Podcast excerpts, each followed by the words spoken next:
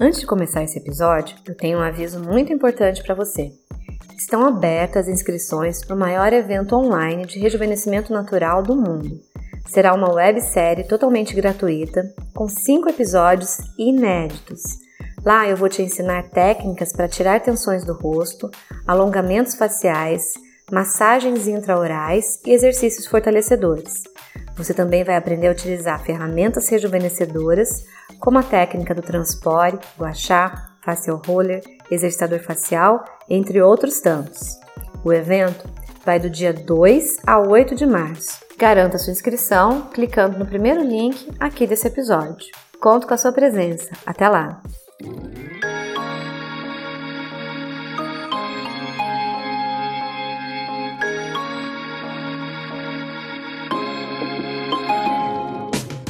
A chave da filosofia do movimento Slow Build está em simplificar a vida e também garantir a qualidade dos ingredientes dos produtos usados por você para rejuvenescer. Começando a repensar sua forma de consumo, a relação com seu corpo e com a sua autoestima, repentinamente ou até aos pouquinhos mesmo, você se dará conta de que precisa mudar por si mesmo e pelo planeta. Seguir o estilo Slow Build de se cuidar não significa ser desleixado. Esse genuíno conceito propõe um olhar mais gentil para o próprio corpo e o planeta. Sugere que o seu momento de autocuidado seja inteiro, sem pressa, com presença. A proposta é apenas desacelerar e incluir saúde e bem-estar na rotina, fugindo, por exemplo, dos cosméticos com fórmulas carregadas de química. A pele o maior órgão do corpo humano e parte importantíssima do sistema imunológico, tem a capacidade de absorver e levar para nossa circulação sanguínea cerca de 60% do que aplicamos sobre ela. Tendo isso em mente, vale dizer que os cosméticos são uma das principais fontes de contaminação por toxinas e que as pessoas se submetem dia após dia, mesmo que seus produtos sejam comprados em lojas naturais ou traga em seus rótulos qualquer outro título fruto do marketing verde. Aprender a se proteger pode fazer toda a diferença. O Dr. Carlos Braghini, médico e autor do livro Ecologia Celular, esclarece muito bem esse assunto. A toxicidade presente em produtos de higiene e cosméticos, apesar das empresas alegarem seu uso em pequenas quantidades, ocorre por dois fatores concomitantes: uso cotidiano e efeito sinérgico. Produtos de beleza são usados de forma contínua, todos os dias. Shampoos, cremes, maquiagens, hidratantes. Você coloca em seu corpo produtos que contêm toxinas em pequenas quantidades, mas que vão se acumulando progressivamente. O corpo pode até conseguir lidar com pequenas quantidades de uma toxina, mas um produto de beleza contém muitas pequenas quantidades juntas. Uma acaba por potencializar o efeito tóxico da outra, daí o efeito sinérgico.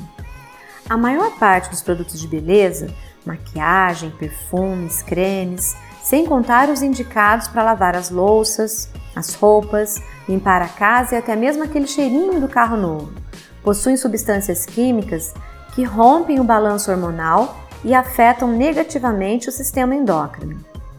Essas substâncias recebem o nome de disruptores endócrinos, disruptores ambientais ou xeno-hormônios. O radical xeno quer dizer estranho. Elas podem se acumular no organismo, levando ao desequilíbrio hormonal. A grande maioria destes pseudo-hormônios possui ação semelhante ao estrogênio, hormônio feminino produzido principalmente pelos ovários. Por isso, não é difícil encontrar uma correlação entre o uso de cosméticos e o desequilíbrio hormonal em mulheres antes dos 40 anos. Dr. Braghini comenta que a maioria dessas mulheres está num quadro que o John Lee, o maior estudioso de hormônios femininos do mundo, chama de dominância estrogênica. O autor comenta em seu livro que o ideal seria controlar a indústria química, algo que está sendo tentado na Europa, onde tramita no Parlamento Europeu o projeto da lei REACH, siga em inglês de Registro, Avaliação e autorização de químicos. É uma questão sensível, já que 86% dos 2.500 produtos químicos mais usados carecem de informação pública sobre sua segurança. A própria Agência Europeia do Meio Ambiente reconheceu, em 1998, que a exposição generalizada em baixas doses de substâncias químicas pode causar danos possivelmente irreversíveis, especialmente a grupos vulneráveis como crianças e mulheres grávidas. A realidade é que não devemos aguardar uma ação política em grande escala. Esses agentes químicos encontram-se ao nosso redor, na nossa alimentação, na água, no ar e nos produtos industrializados. Nossa única opção é decidirmos por conta própria como consumidores esclarecidos. Atualmente, cerca de 80 mil produtos químicos encontram-se em uso comercial e a cada 20 minutos a indústria coloca mais um no mercado. Pasme! Alguns indivíduos contêm mais de 500 destas substâncias em seus próprios corpos.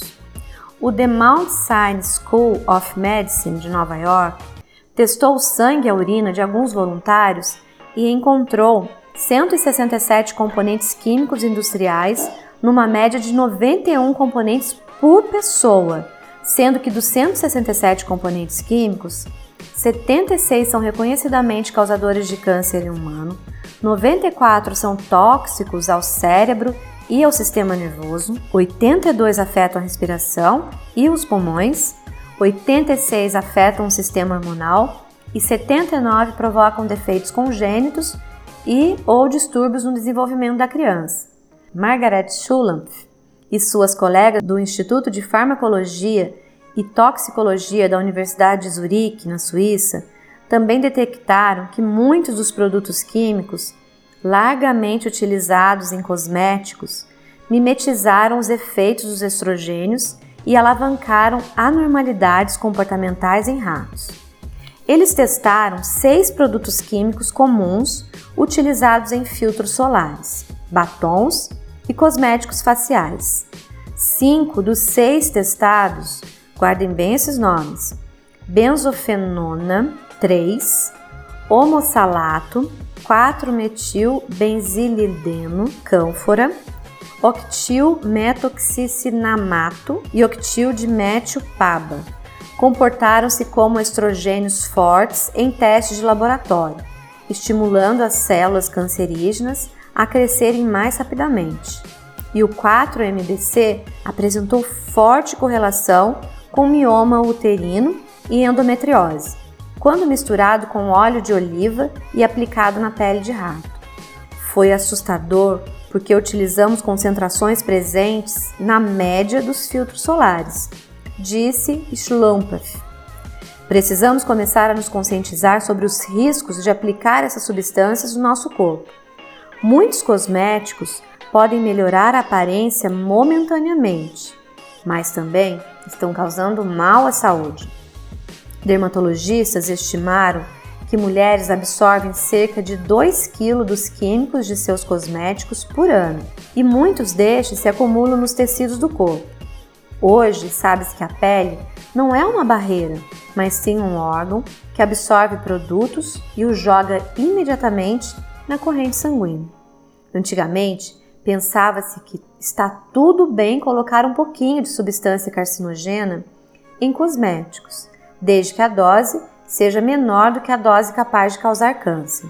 Mas ninguém testou o efeito de vários produtos aplicados todos os dias, um após o outro. Sendo assim, dependendo de quantos produtos uma pessoa utiliza, as quantidades dessas substâncias cancerígenas excedem muito as doses máximas recomendadas. A epigenética já comprovou que pequenas quantidades de certos produtos químicos com os quais entramos em contato diariamente através de cosméticos podem ativar e desativar genes, da mesma forma que os medicamentos. Um crescente número de estudos relaciona os ingredientes contidos em cosméticos com problemas de saúde como câncer e infertilidade. As revistas femininas, as quais lucram com as propagandas publicadas, inclusive de cosméticos, não estão expondo este problema aos leitores, apesar da divulgação crescente deste assunto em outros meios de comunicação. Em um estudo publicado em 2003 no Public Health Reports, o Jornal Oficial do Serviço de Saúde Pública dos Estados Unidos, descobriu-se que pessoas usuárias de tinturas permanentes de cabelo apresentam um aumento de 50% na probabilidade de desenvolver câncer de bexiga.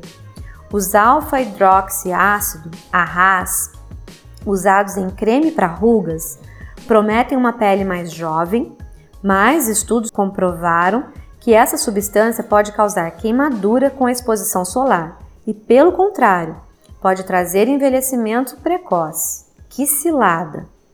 O Greenpeace testou 36 perfumes e descobriu que praticamente todos continham ésteres e fitalatos e almíscar sintético, substâncias capazes de alterar a função de hormônios.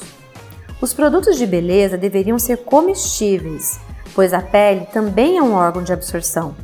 É um pouco incoerente comprar alimentos sem agrotóxicos e, ao mesmo tempo, entupir nosso corpo com toxinas.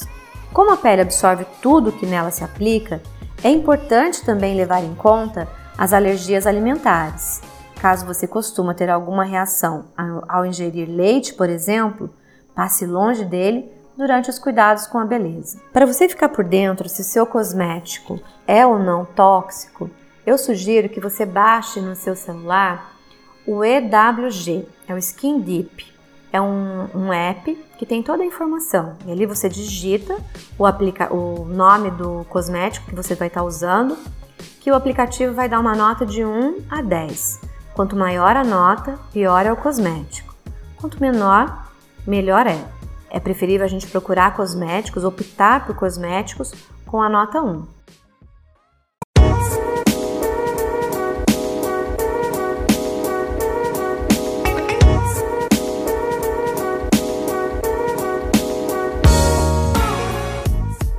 E assim a gente finaliza mais um episódio aqui do nosso podcast. É muito importante a sua contribuição, a sua sugestão e a sua opinião. Você tem usado cosméticos naturais? Você teve algum problema com cosmético natural? Conta pra gente. E o aplicativo, você já conseguiu baixar? Dá uma olhada também nas nossas redes sociais.